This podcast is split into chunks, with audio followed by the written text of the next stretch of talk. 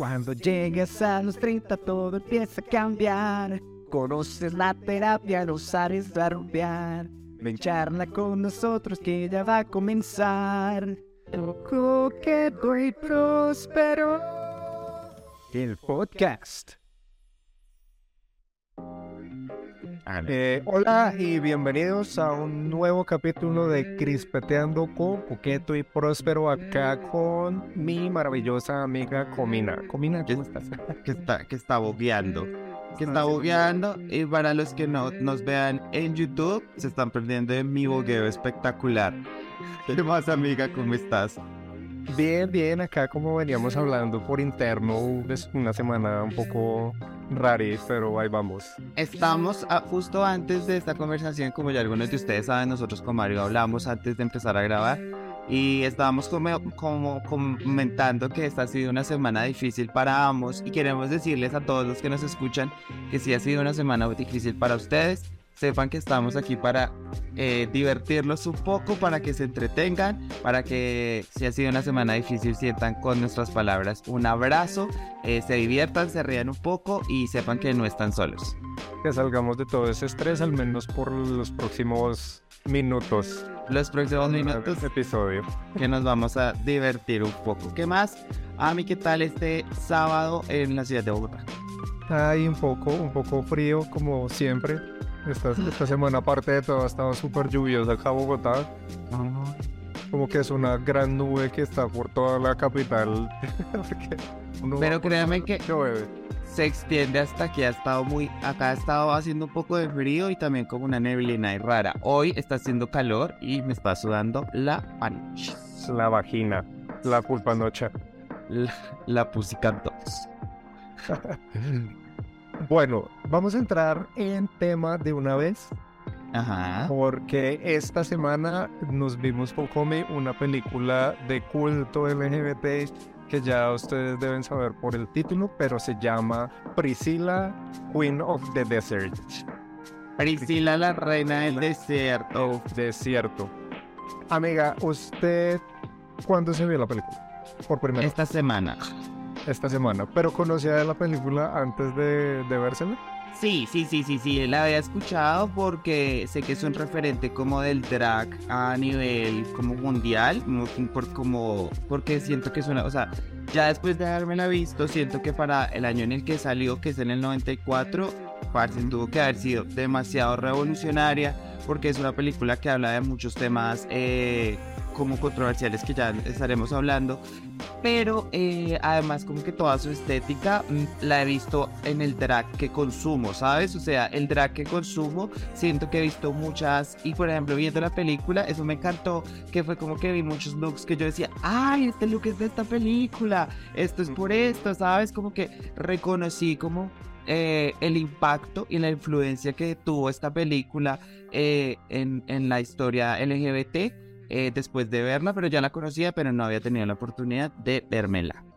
Claro que sí. Yo sí me la vi cuando se estrenó acá en Cine Colombia. Ah, no me la, la, la, compré en preventa y todo.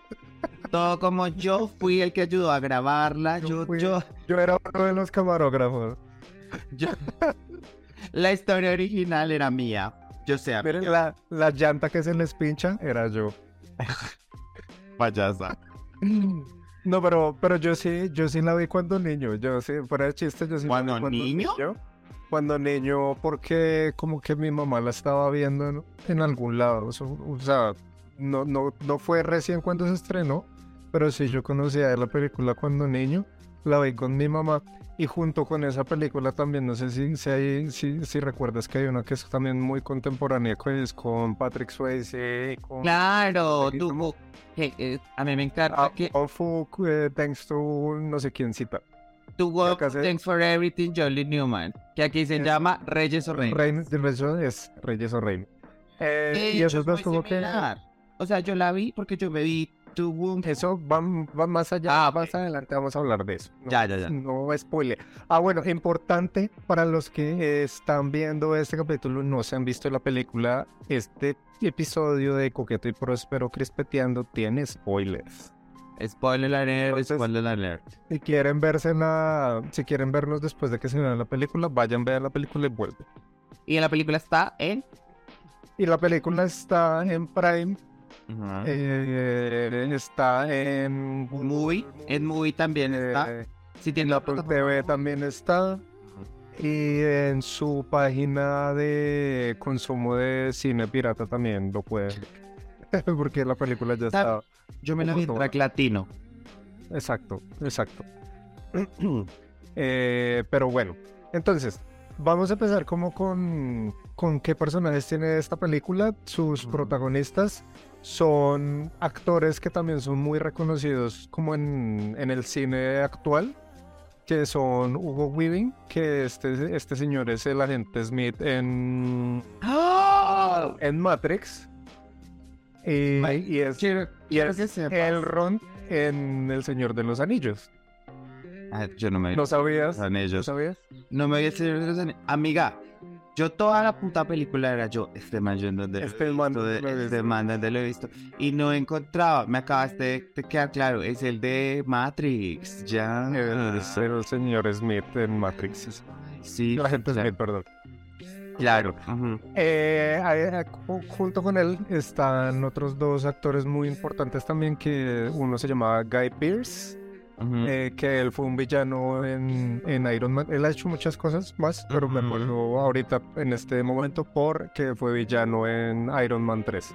Ok. Mala película, pero él es un gran actor. Ok. Eh, y eh, Terrence, Terrence Stamp, que es Bernadette, que es la mujer trans que, que está en, en la película.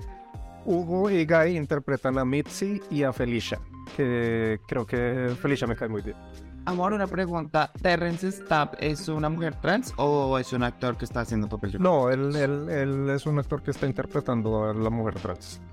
problemático? Pero era Pues, otros tiempos. o sea, eran otros tiempos, que- eran otros tiempos. eran- Igual, igual yo siento que para, que para la fecha la película es como muy respetuosa con Sí, sí, sí. temas que son como, como delicados en la actualidad y pues también en ese, en ese entonces. Y yo siento que fueron tratados como con el respeto que se le dio en su momento, porque el director, que es un señor que se llama Esteban Elliot, él Ujú. también es un, en- es un hombre gay, él está casado, ha hecho Ok. varias películas como con temática de este tema. Si no estoy mal, en el 2012 sacó una película donde la, uno de los protagonistas era Olivia Newton-John. Ok. Él siempre ha estado como con el medio y pues la película como que pues tiene como, eh, eh, como, como o sea, para estas eh, Sí. personas diversas precisamente porque pues el man conoce qué es, ¿no? A mí me pareció de hecho que no envejece mal, o sea, por eso te pregunto, porque yo la No. verdad no me parece que envejezca tan mal, es respetuoso, pues siento que algunos temas son cliché quizás, pero no es cliché mal porque, o sea, de nuevo, mirándola con los ojos de los 90, me parece bastante vanguardista, me parece bastante... uf, más adelante cuando vayamos ya como a las escenas, me parece que en serio tienen una carga emocional que es muy bonita, que saben mezclar como algo que me pareció muy bonito es como saber mezclar como en toda la historia como la diversión y lo emocional, ¿sabes? Lo emocional. Sí, porque, o sea, digamos que me parece muy bonito algo que hizo la película y es el hecho de que mm, muestran que las drags o las personas diversas no son solo su sexualidad, ¿sabes? Como que tienen Ajá. como espiritualidad, tienen cargas emocionales, tienen problemas de la infancia. Eso me pareció muy bonito que lo mostraran como las escenas de, de Felicia y de Bernadette cuando eran niños y por qué son como son. Entonces eso, eso, eso, eso- y eso me pareció muy bonito y por eso digo, como que ciertas cosas sí están tratadas muy bien, porque bien como desde, desde algo que sí sucede, que es como no lo caricaturizan, no es ofensivo, sino que es como, sí, eso pasa. explicativo, ¿sabes? Como que, por ejemplo, ya que tú mencionas esas escenas de cuando ellos son niños, creo que esa conversación entre ellos es cuando hablan como de por qué como el porqué de su identidad de género y vuelven a su niñez. Eh, me parece que eso es algo que es muy como que habla mucha realidad de lo que uno puede sentir de pronto en su camino, en su eh, eh, descubriendo su identidad de género, que es hasta los momentos que tú tuviste en tu niñez y cómo te va, cómo vas creciendo, lo que te, lo que te va transformando y lo que te va como dando este poder de reconocerte eh, quién eres, ¿no? Entonces me parece muy lindo como que después de todo, o sea, porque como lo primero que uno ve en la película son estas, pues ellas haciendo drag, ¿no? Y ya después cuando empiezas a entrar a, conocerlas y empiezas a encontrar a conocer sus historias, me parece que esa humanización es muy importante. Yo creo que esta es una película que en serio todo el mundo debería ver, porque a veces pensamos que los entertainers o las personas que hacen drag o los artistas, eh, pues solamente como que performan y ya.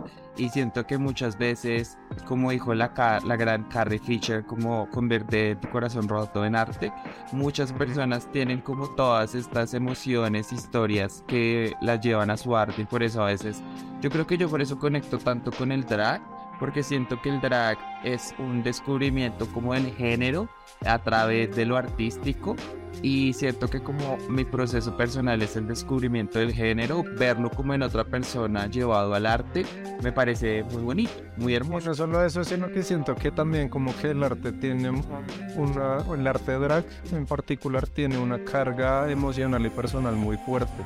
Claro. Entonces como que cuando una drag te, te está, o sea, está haciendo el show, te está entregando una parte muy grande de sí misma.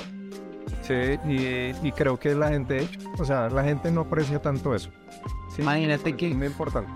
Imagínate que acá haciendo una público aparte, profe, ya que dijiste eso, el año pasado acá en Miss Chiquita, en, el, en el reinado que hace el bar Chiquita, había una muchacha, una, una chica trans eh, que hace drag, que hizo un show eh, yo no lo vi en persona, pero me, lo, vi en video y es un poco ella hablando de su proceso de transición y como de lo que ha tenido que vivir por ser una mujer trans y como todo ese resurgimiento.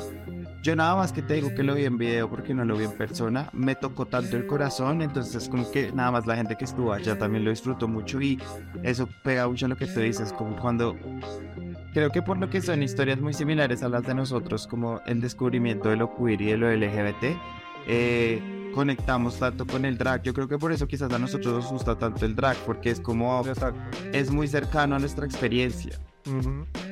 Pero bueno, ya entrando ahora sí en materia como tal, vamos a hablar de lo que se trata en la película, de como el argumento de, de esta, de esta obra de arte porque lo es. A me parece que, o sea, tiene muchas cosas que es como de, de cine, arte cine independiente, creo que de hecho es cine independiente. Entonces, la película trata sobre un viaje que hacen en autobús, tres, eh, tres drags, porque las tres hacen drag, pero son un hombre bisexual, eh, que, eh, que durante la película es que uno se, se, entera de eso, un hombre gay y una mujer transexual. Eh, son de diferentes edades, porque Bernadette, que es la mujer trans, es la más bien La mayor. Eh, Mitzi, que es eh, como la... El, el, señor. El señor y, Felicia, que es la que es la más joven. Y que, marica, ah. ah. creo que yo creo que los tres personajes tienen como algo, o sea, como una caracterización muy bonita que representa como grupos en los que uno se puede identificar muy bien. Ajá. Eh, porque Felicia sí es como la que es la más flamboyante, eh, así musculoso, atlético, que está divino el man. Aparte que siento que los looks de Felicia son los mejores. Ay, yo justo quería hablar de... de, de... Marica, ese eh, cuando se monta en el tren con ese velo así plateado, marica. Ese es uno de los looks que te digo que yo he visto mucho y he visto muchas drags hacer como eh, cosas parecidas a ese look y nunca lo había visto. O sea, cuando lo vi, como que fue como, oh, esta es una referencia. Y siento que de hecho eso es algo que me pareció muy chévere en la película y es que siento que eh, el drag de Australia, porque la, ah, no, que no, no he mencionado. Eso no hemos mencionado. Es una película australiana. Se desarrolla en los desiertos de Sydney, Australia.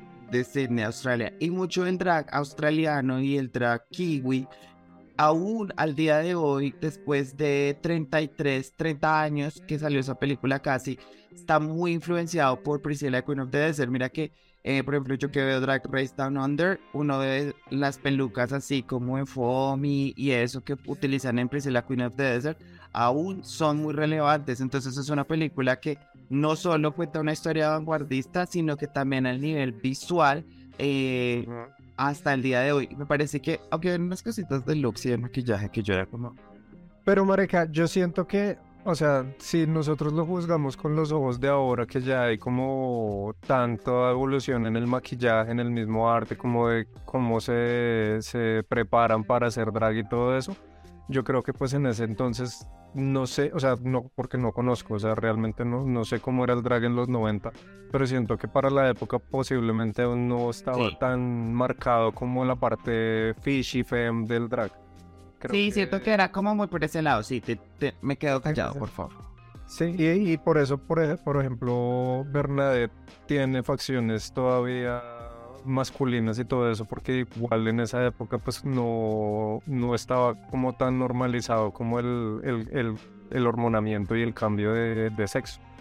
entonces, como que siento que sí está muy bien reflejado para la época. Para la época. de cualquier mm, pero bueno, entonces como decía Kumin, es un viaje que hacen estos tres personajes en, en los desiertos de, de Sydney hasta el centro del país que se llama ya Alice Springs para hacer un show en el hotel. Eso es como la premisa, porque es el, el, el, personaje principal, entre comillas, que es Mitzi. Eh, se las lleva a estas otras dos con ese argumento, ¿no? Les dice, no, pues vámonos a Sydney por, por, el desierto, para allá y hacemos el show y no sé. Sí, como que nos contrataron para ir a hacer un show y vamos para allá y no sé qué. Y es como, ok.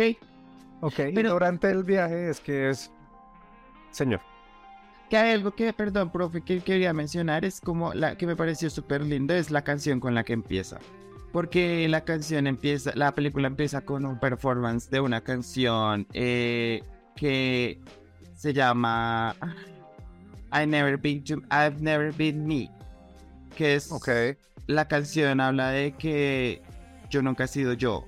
Y eso me pareció súper lindo porque siento que es como una forma muy linda de abrir la película, ¿sabes? Porque es una película que va a hablar de identidad, de género y todo eso, y que habla con esa canción me pareció como que ya muy diciente. Sí, o sea, mm, eso, eso vamos a hablar un poquito más adelante, que en los shows y ciertos momentos de las películas como que sí muestran como esta evolución que tú estás mencionando ahí. Eh, pero siento que la hace como tan, tan orgánicamente que uno ni se da cuenta. Total. Entonces, como que primero como que contemos la historia un poquito Está bien. Así rápido y ya nos metemos como dentro de estas particularidades. Bueno, entonces, durante todo este viaje de que ya se están haciendo, eh, el personaje principal, Mitzi, eh, entra como en más confianza con ellos y les va contando que está casada, que está casado, em, que es bisexual y... Y bueno, ellos lo, hace, lo, lo, aceptan bien, no sé qué, le hacen a veces como mofa al respecto. De hecho, en la película, como que cuando muestran la escena del matrimonio con la esposa, él está en drag femenino y la esposa en drag masculino, interpretando como si, se estuvieran casando y poniendo el anillo y todo esto. Eh, along the way, como que pasan varias situaciones eh, importantes, que es como cuando sufren como acoso en el primer pueblo donde se van a quedar, que entran al bar y, también como que los tratan mal y aquí Bernadette es la que, la que saca el pecho y como que los defiende y ahí como que muestran un poquito lo que llamaban en ese entonces el shape. Ajá. Le hace a la, a la vieja esta, después como que se parchan todos, eh, se van al hotel y no sé qué. Y aquí, mm, aquí también hay una escena entre Felicia y, Bernadette cuando le dice por su nombre eh, impuesto al nacimiento, ¿no? Que Ralph, y que se enrolaque y, lo, y lo casca. O sea, que lo tratan como de manera jocosa, pero que siento que es algo, una escena muy importante que le dice a uno como que es importante llamar a las personas por el nombre que escogieron. Total. Sí, eh, y, algo muy importante también para la época, y porque esta fue una película que se estrenó después de que se estrenó esta otra que también fue muy importante para nuestra comunidad, que fue la de Filadelfia, la de Tom Hanks, eh, y que es cuando ya se están yendo del pueblo.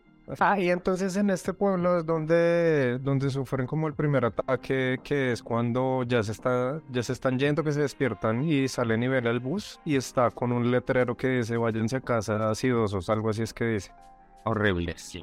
Eso me parece demasiado violento, pero también muy cierto, ¿sabes? O sea, me parece que como que ese, pero ese tipo de cosas me hace pensar en lo difícil que pudo haber sido para las personas LGBTQ más en los noventas, porque si nada más, imagínate que nada más, no sé, uno a veces siente en las miradas de la gente cierto juicio, ahora imagínate en una época en donde en esa enfermedad desconocida que estaba vinculada a nosotros, eh, lo violento que pudo haber sido nada más existir, ¿sabes?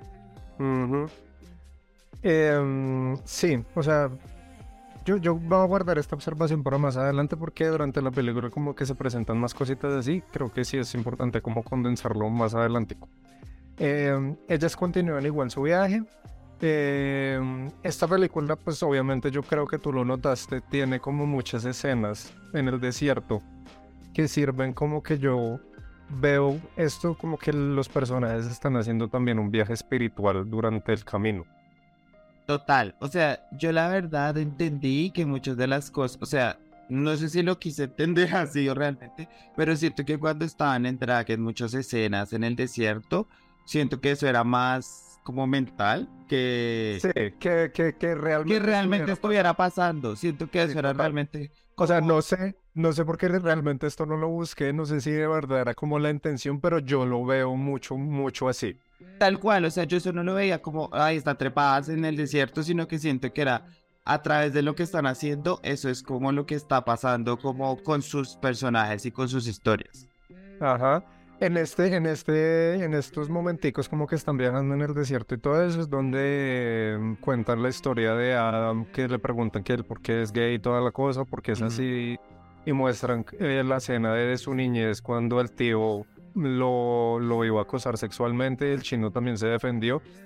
Eh, y que, que, lo, pusieron como de forma cómica, pero que es una vaina muy fuerte. Es como, como que el tío lo, lo iba a violar ahí.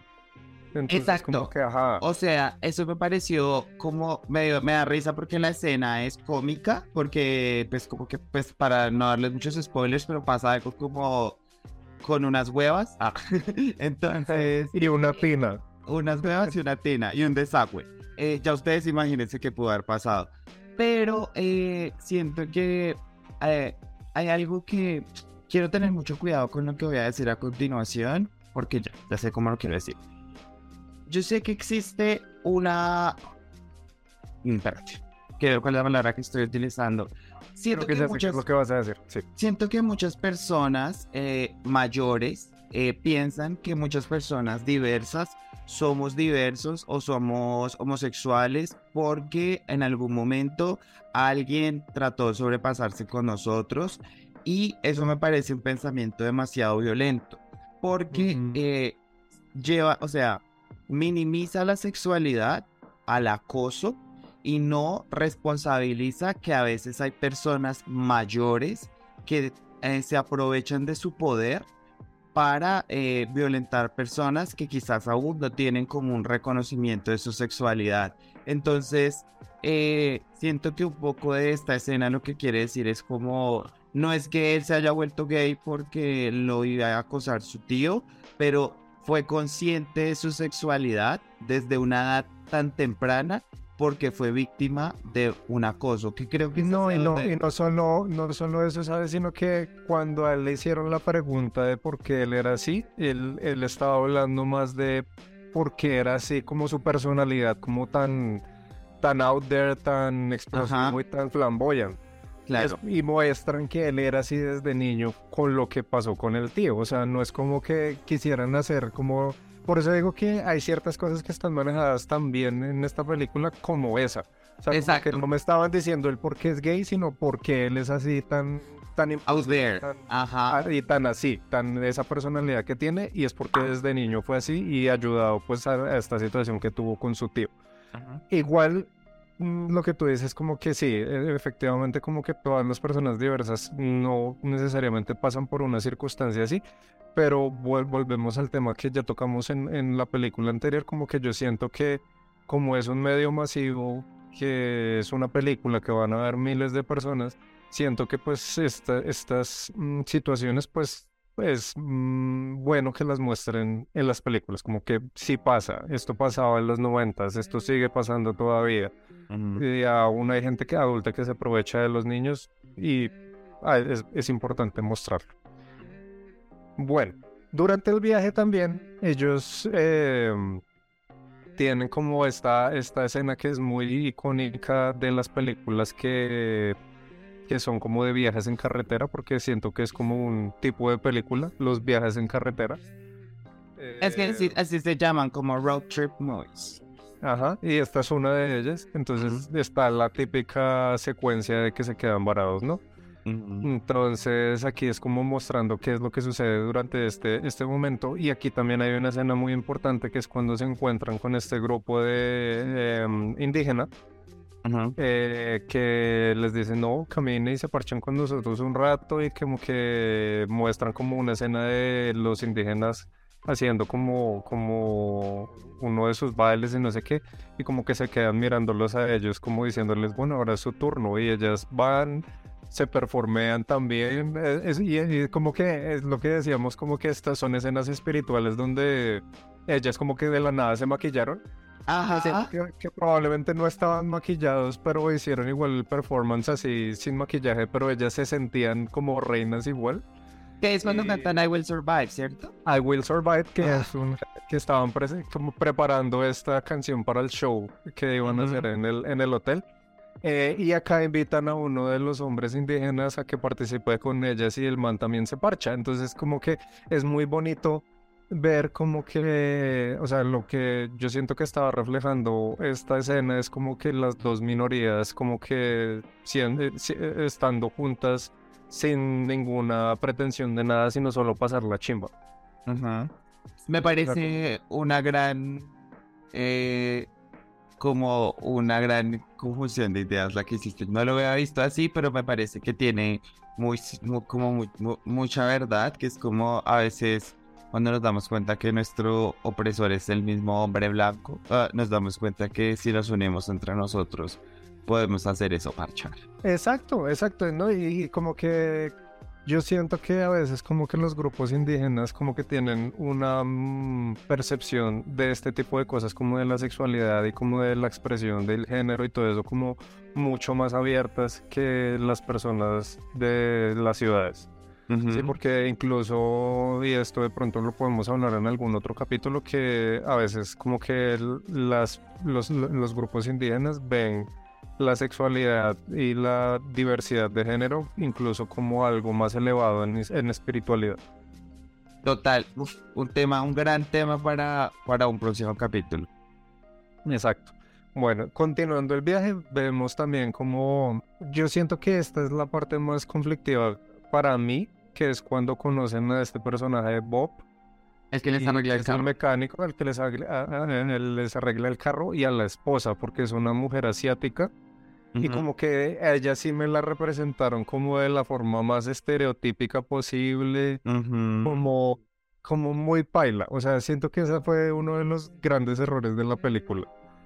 Ujú. Que hubieran podido obviar, ¿sabes? Como que eso lo hubieran podido quitar y no, Y es que- o sea, no le aporta nada a la película realmente. Y es, no sé si tú sepas que lo que pasa es que el problema de racismo en Australia está más hacia la gente asiática. O sea, acá yo ignorante en lo que puedo ser. O sea, obviamente debe haber ah, eh, racismo en contra de las personas racializadas eh, afro. Pero eh, por lo que yo he visto, como con la televisión eh, australiana que yo he consumido, eh, las personas aborígenes y las personas que vienen de Japón o de la parte de Sudasia a Australia eh, son las personas que más eh, pues como que reciben una gran proporción de estos comentarios racistas. Entonces siento que al ser una película australiana de esta época, ese es como el como de la comedia y es reflejar la sociedad australiana en ese personaje y hacer la comedia racista con ese personaje que también fue como innecesario. Sí, no sé. Pero bueno, ahí como que la, película como que empieza como a botarnos como el hint de que Bob y Bernadette se están como tirando el perro, como que nos gustamos como que no. Y como que ahí se va desenvolviendo también esa trama ahí. Y siguen su viaje normal hasta que llegan al, al hotel donde van a hacer el performance. Conocen a la esposa de, de Mitzi. ¿Cómo es que le dicen a él cuando no es Mitzi? Tix, Tixi, Tix. algo así es que le. Ajá. algo así es que le dicen. Y ahí es cuando conocen al hijo de, de Mitzi, que es. Plot twist. Ah, el plot twist eh, y que de hecho Bernadette se desmaya. Eh, aquí el, el, único personaje, o no sé si de pronto me lo pasé, eh, Mitzi es el único personaje que no tiene escena de infancia. Es el único que no, las únicas que muestran son las de Felicia y las de Bernadette, no son las únicas dos escenas pero, que muestran.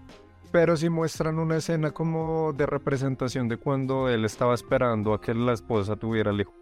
Ajá. Que es la escena del hospital y pues ahí como que él está en drag y toda la cosa y siento que es como la representación de que pues de que tienes esta situación de que es bisexual y que hace drag. Entonces como que es todas sus personas en, en ahí representadas. Em, y bueno, como que hacen el show, él como que se siente reacio como de, de su relación con, con, su hijo que apenas acaba de conocer, como que no le quiere contar de una vez que es drag, pero hacen el show y al terminar el show eh, nos damos cuenta que entre el público está el hijo de él. Eh, él también como que no lo toma muy bien y se desmaya. Em, y como que el resto de los últimos minutos de la película como que muestran como, como él eh, mm, tratando de decirle a, a, su hijo que es drag, eh, su hijo diciéndole como yo ya sé qué es lo que tú haces, mi mamá me ha dicho que tú eres la mejor en el negocio, eh, el man como que ya entonces ya entra más en confianza con el niño y muestran esta escena así súper icónica de esta película que es cuando suben a, la montaña y ven el atardecer juntas, así vestidas en full drag. Y como que es el culmino de, su viaje espiritual, porque ¿qué es eso? Mm, y ya para terminar la película, eh, Bernadette eh, decide quedarse como con Bob ahí en la ciudad donde se encuentran. Eh, Felicia y Mitzi se van con, con el hijo de, de, Mitzi en su, en su viaje nuevamente para, para la ciudad de donde venían, porque la mamá del niño decidió tomarse unas vacaciones, entonces se lo va a dejar a cargo el papá. Allá hacen un show final y termina la película. De una u otra manera, a pesar de que es una película que se estrenó hace 29 años, en la sociedad actual que vivimos son cosas que siguen pasando. ¿Sabes? Como que... Amor, la cantidad de casos que uno ve en redes sociales de golpearon a estos por ser novios, matar, golpearon hasta matarlo porque se estaba besando con alguien, lo sacaron de un restaurante porque se dieron un beso, fueron hasta su mesa y les dijeron que dejaran de hacer. O sea, eso es lo triste un poco en la película, es que algo que se ve de hace 30 años siga pasando el día de hoy porque la sociedad aún sigue teniendo esta visión como recriminatoria de nosotros y aún se siente con el derecho de tomar como una justicia, por decirlo como si tuviese que haber alguna, eh, como de reprender a las personas que no están dentro de la heteronorma. Exactamente. Entonces como que, es, o sea, yo cuando la vi como que yo tuve que pausar un poquito y, yo me decía como, uff, marica, me pega mucho esto porque, porque no hemos avanzado nada, o sea, y por eso es que a veces uno dice como, por eso es muy importante que sigan habiendo marchas, que sigan habiendo shows drags, que sigan habiendo todas este tipo de cosas, no más hace poquito que tú lo tuiteaste mm, esto que pasó, en donde fue que sacaron esta, este decreto. En Estados Unidos, en Estados Unidos, en Tennessee. En Tennessee. En Tennessee, para los que no sepan, en Tennessee pasó una ley drag que prohíbe a los performers drag eh, presentarse o tener shows o bares que estén en 100 metros a la redonda de escuelas, mm, iglesias o centros comunitarios. Como que satanizando un poco, eh, ¿sabes qué es lo que me parecía muy triste? Y se lo leía a una queen de Drag Race que decía como lo más triste de todo esto es que después de todo lo que se ha conseguido gracias a la popularidad que ha retomado el drag, como todos los pasos que se han dado hacia adelante como para reconocer a este arte, porque la verdad, lo que tú decías, me parece que el drag es un arte que las personas que hacen drag son demasiado integrales, porque tú ves personas que hacen drag que se maquillan, cosen, se peinan, bailan, cantan, hacen todo, actúan y, son artistas que merecen ser reconocidos y ahora se les encastilla en un lugar en donde están siendo provocadores sexuales, incitadores, groomers y es tan violento porque es la sociedad eh, que no entiende que vestirse con ropa femenina no es nada sexual, o sea, es una sociedad heteronormada que está tan hipersexualizada que piensan que todos nosotros actuamos como ellos entonces, ver esto, o sea, ver que después de todo este progreso que se ha logrado, lleguen a como a devolvernos hacia atrás, como tú estás diciendo, es demasiado, demasiado triste. Sí, sí, entonces como que esa, para mí esa fue una de las escenas más fuertes de la película, por eso que estamos hablando, porque digamos que nos sigue pegando actualmente. Otra de las cosas que, que, me parece muy bonito es algo de lo que ya hablamos antes, que siento que su viaje espiritual fue representado como con este viaje en el desierto.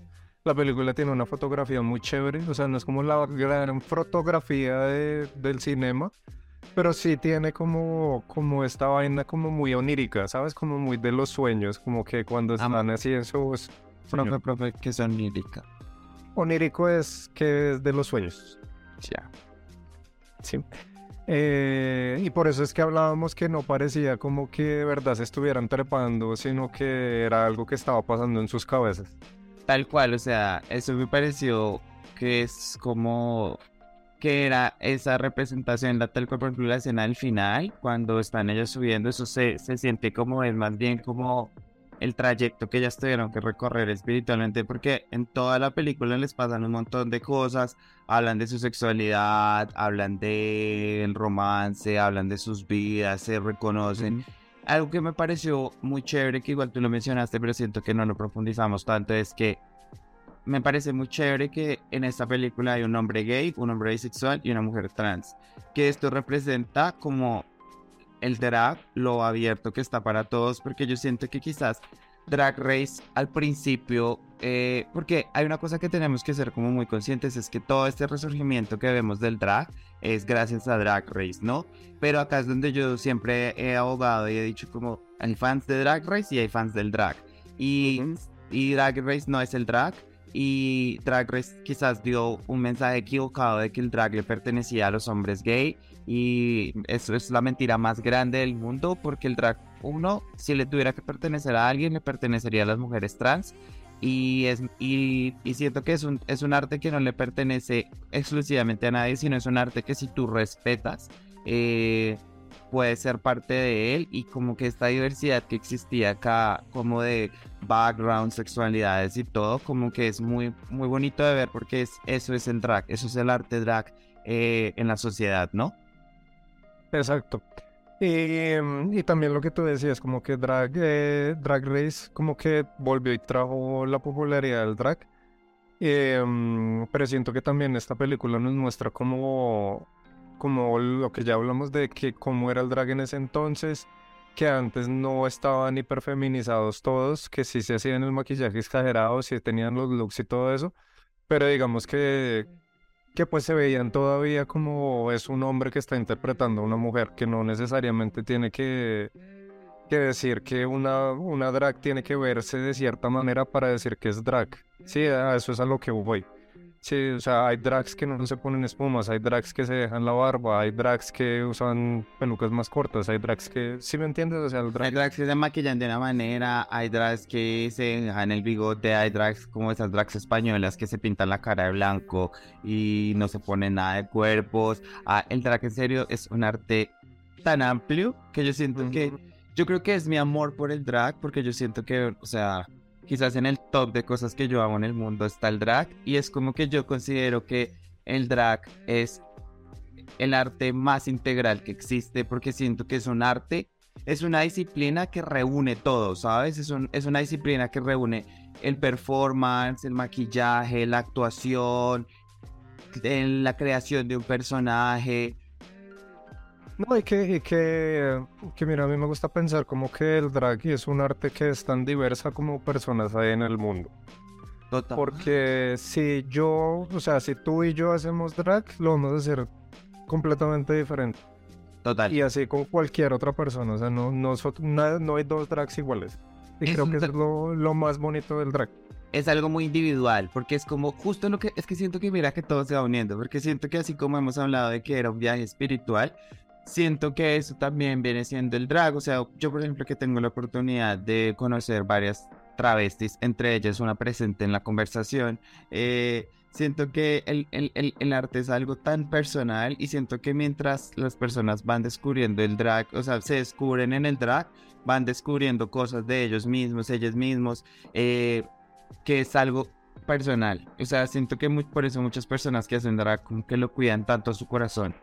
Y eso es algo también que es muy bonito que está representado en la película, porque si tú te das cuenta, o las personas que vieron la película, hay como varios momentos de la película donde ellas hacen shows, ya sea como estos que hablamos en su cabeza o como de verdad hechos en algún bar o en alguna cosa. Y cada show que ellas hacen, mm, yo siento que va escalando en, en energía, en personalidad y todo eso. Y por eso el show final que ellas hacen es como este show ya súper grande con todas las pelucas, con toda la puesta en escena, porque en la primera, incluso en la primera casi nadie les, eh, casi nadie les aplaude. En el segundo por allá alguien como que les aplaudió un poquito. Eh, y en el último sí ya es como que todo el bar aplaudiéndoles y no sé qué. Y siento que es por eso mismo, porque como que a medida que va pasando el viaje se demuestra el crecimiento de los personajes de, su entendimiento de, lo que están viviendo.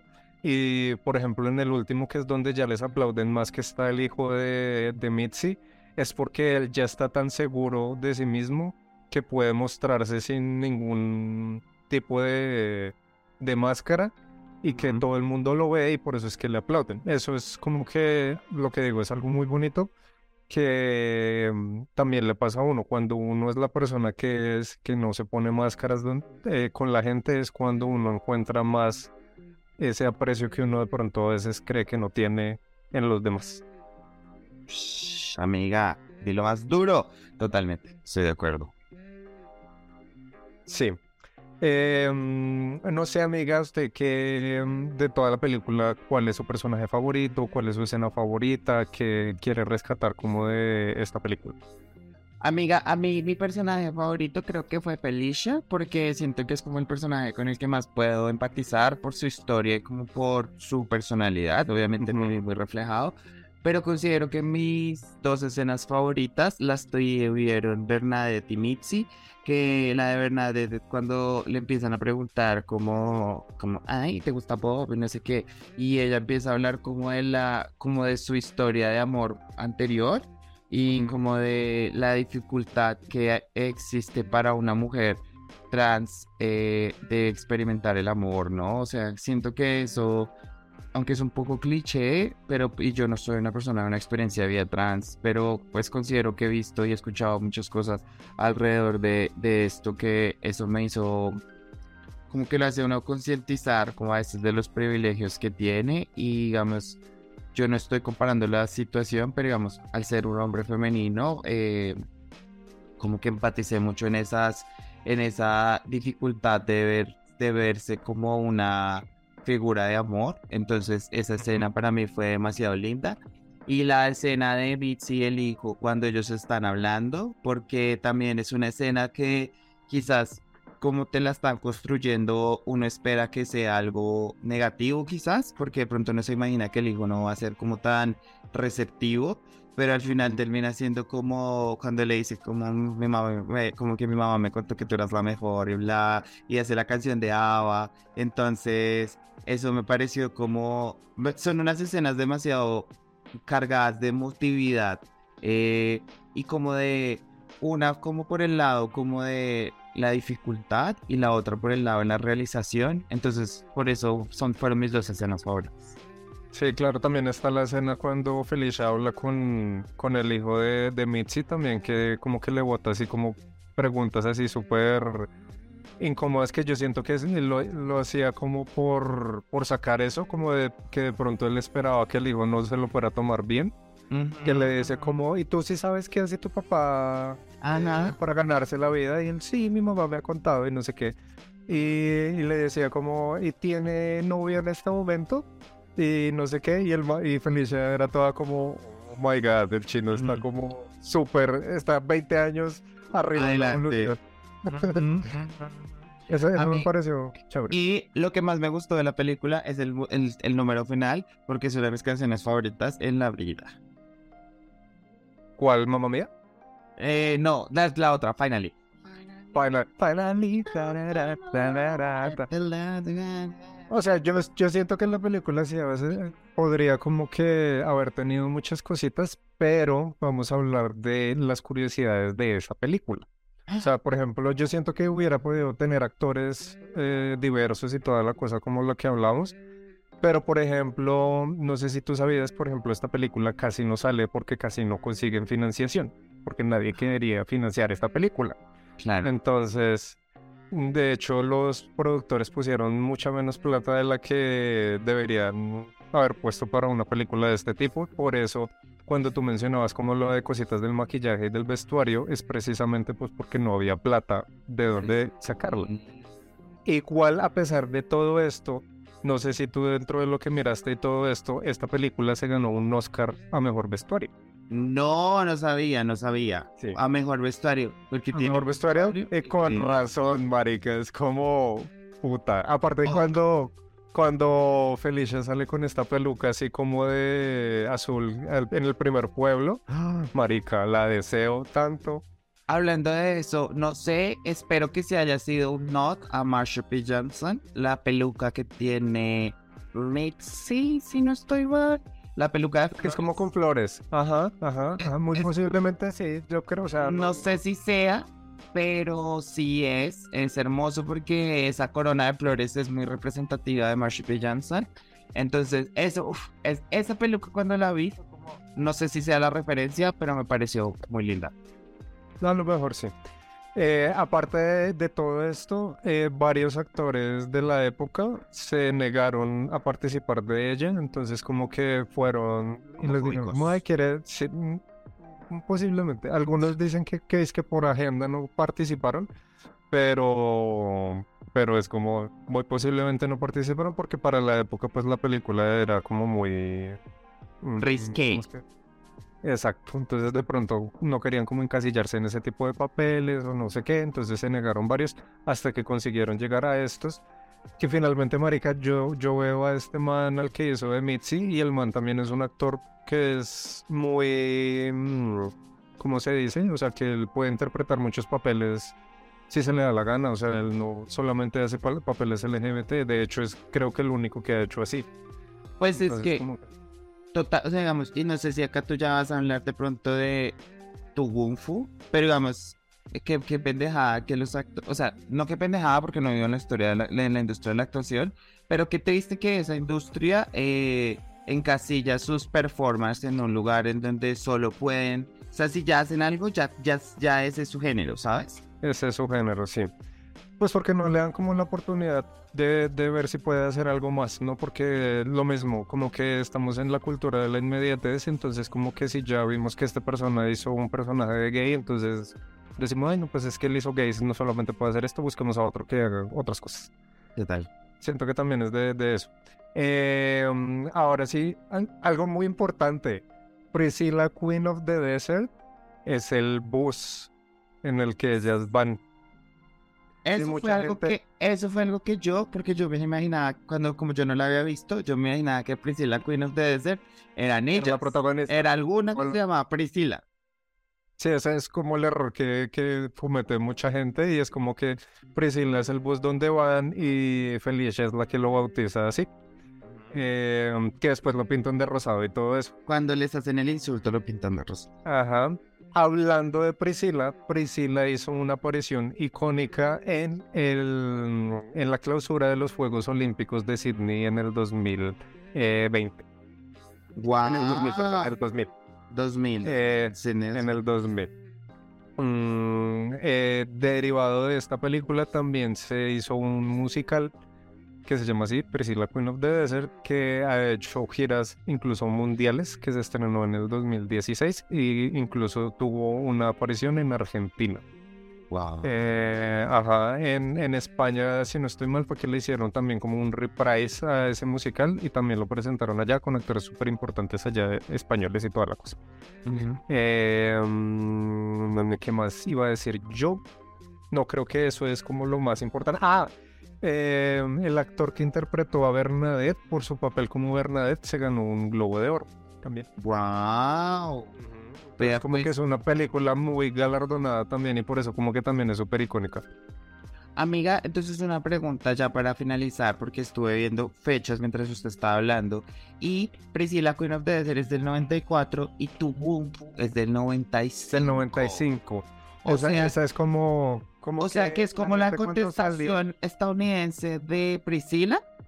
Más o menos sí, más o menos no. Lo que pasa es que cuando se estrenó Tu Wong Fu, sí dijeron como, ay, este es como el reboot estadounidense de, de Priscilla Queen of the Desert, porque era el, como el plot era exactamente el mismo. Eran tres drags viajando por, por una carretera. En, la diferencia es que no eran un bus, sino en un carro. Ajá. Como que mostrara, mostraban varias histo- historias que le sucedían durante la película. Pero eh, cuando los productores y creo que el director de, de Priscilla vieron el guion, eh, dijeron, no, sí, son completamente diferentes, como en su esencia es otra cosa. Entonces, como que no tienen nada que ver, por eso después podemos hacer un capítulo viendo esa película también, porque trata de otra cosa. Increíble. Sí, total. Déjenos más en un comentario si quieren que hagamos una revisión. Cada próxima revisión que hagamos será Tubumfu. Thanks for everything, Nelo Juliana. Exactamente.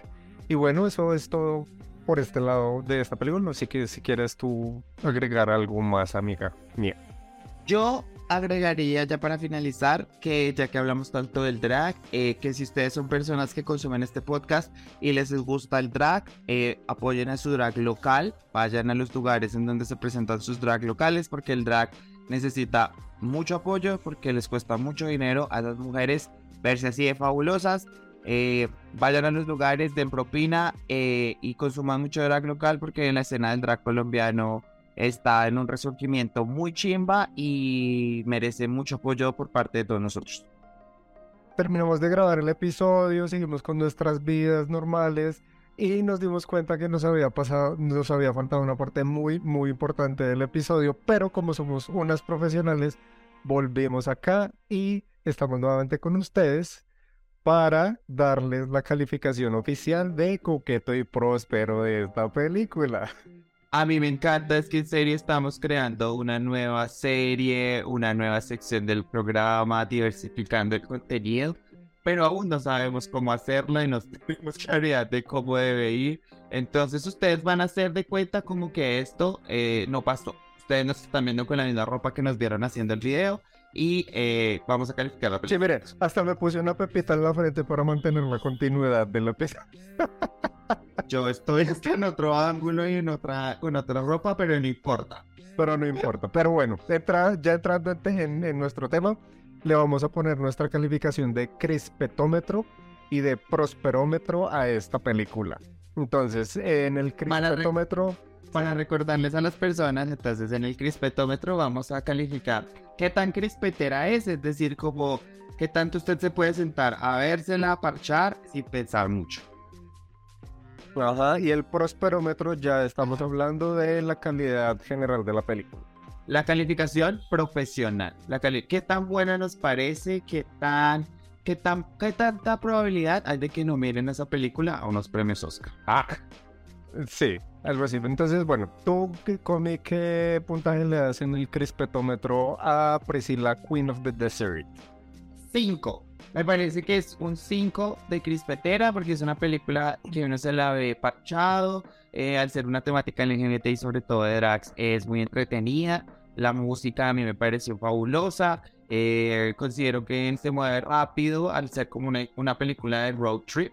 Eh, se mueve muy rápido y está como contando diferentes historias y siento que desarrolla muy bien a sus personajes. Para mí, Ah, Ok, yo pensé que le ibas a dar más en, en el crispetómetro, pero ok. Ay, es del 1 al 10, perdón, entonces le doy un 10. Ah, ok, yo sí iba a decir como, guay. Perdónenos, perdónenos, todavía no sabemos cómo hacer esto. Sí, es- estamos ajustando cosillas aquí, cosillas acá. Esperemos que para el décimo episodio de Crispeteando con Coqueto y Próspero ya hayamos solucionado. Coquito, yo no, yo no sé qué me pasa últimamente. No. Eh, no sé qué está pasando con mi dislexia esta temporada, pero trataré de ir a terapia de lenguaje. Eh, bueno, yo en el crispetómetro a esta película le doy un 8. No le doy un 10 porque a pesar de que, o sea, es una muy, muy buena película, pero siento que, que como se va por el lado del cine independiente, en mi caso yo siento que de pronto no es tan crispetera. Siento que Uh, las películas independientes también pueden ser crispeteras. no sé qué tanto está con tantas escenas así como eh, de, de sueños y de cosas así. Yo siento que es más de pronto para el marihuanómetro. Marihuanómetro 15. No, porque a veces también con esas películas pasan que uno no sabe qué está viendo. Bueno, pues, sí, no sé. No sé qué, qué droga psicoactiva deberías estar tomando para ver esta película, pero entonces, eh, en promedio esto sería un 9 en el crispetómetro. Muy bien. Y en el prosperómetro, ¿cuánto le das tu amiga? En el prosperómetro sí le doy un 10 porque esta película es genial por todo, por todos los lados donde se le miren. Siento que es una película que hay que ver. O sea, como, como que tú no te puedes morir sin haberte visto Priscilla Queen of the Desert. Y yo estoy totalmente de acuerdo contigo. Pienso que también es una película de culto, es una película que es muy importante para nosotros como población LGBTIQ+. Entonces también considero que es un 10, 10, 10 across the boards. Entonces, bueno, esta es nuestra segunda review de, de una serie o película. Esta sí le fue bien, la, la anterior la machacamos. La anterior la, de- la cogimos de las greñas y no la soltamos, pero esta sí pasó Esta sí pasó. aprobada. Coquete por áspero, aprobado. Check, vamos a hacer un sellito de aprobado de coqueto y próspero. Deberíamos. Hay que, hay que hacerlo. Y bueno, ahora sí, sin nada más que decir, continúen su semana y besitos para todos por allá en el 3 y lo- por el 3 y con los 3. No. Besitos en el 3. Bye bye. A mi besitos en el